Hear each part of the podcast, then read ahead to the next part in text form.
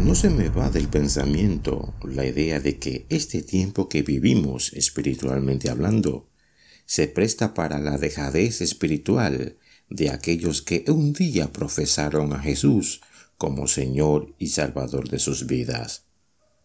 Recuerdo escuchar hablar a mi ya fallecido pastor, hace años atrás, referirse a la frialdad espiritual, aunque en ese tiempo al cual me refiero no existía tal cosa, solo que el pastor advertía de la frialdad espiritual y la dejadez en cuanto a las cosas de Dios y de su iglesia.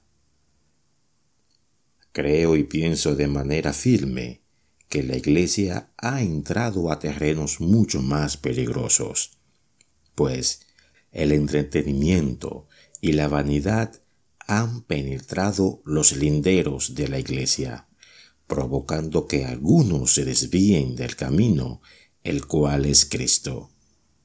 Lo digo porque ahora lo que impera más en los creyentes es lo carnal, lo que ven los ojos, la vanagloria de la vida y la plata.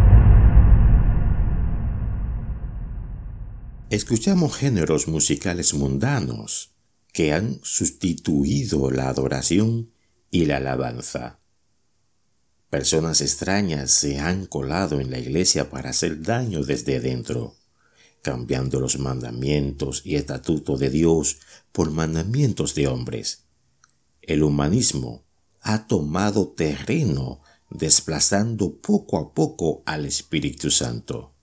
Esto es lo que ha pasado y esto es lo que está aconteciendo. Poco a poco nos vamos alejando de nuestro Génesis.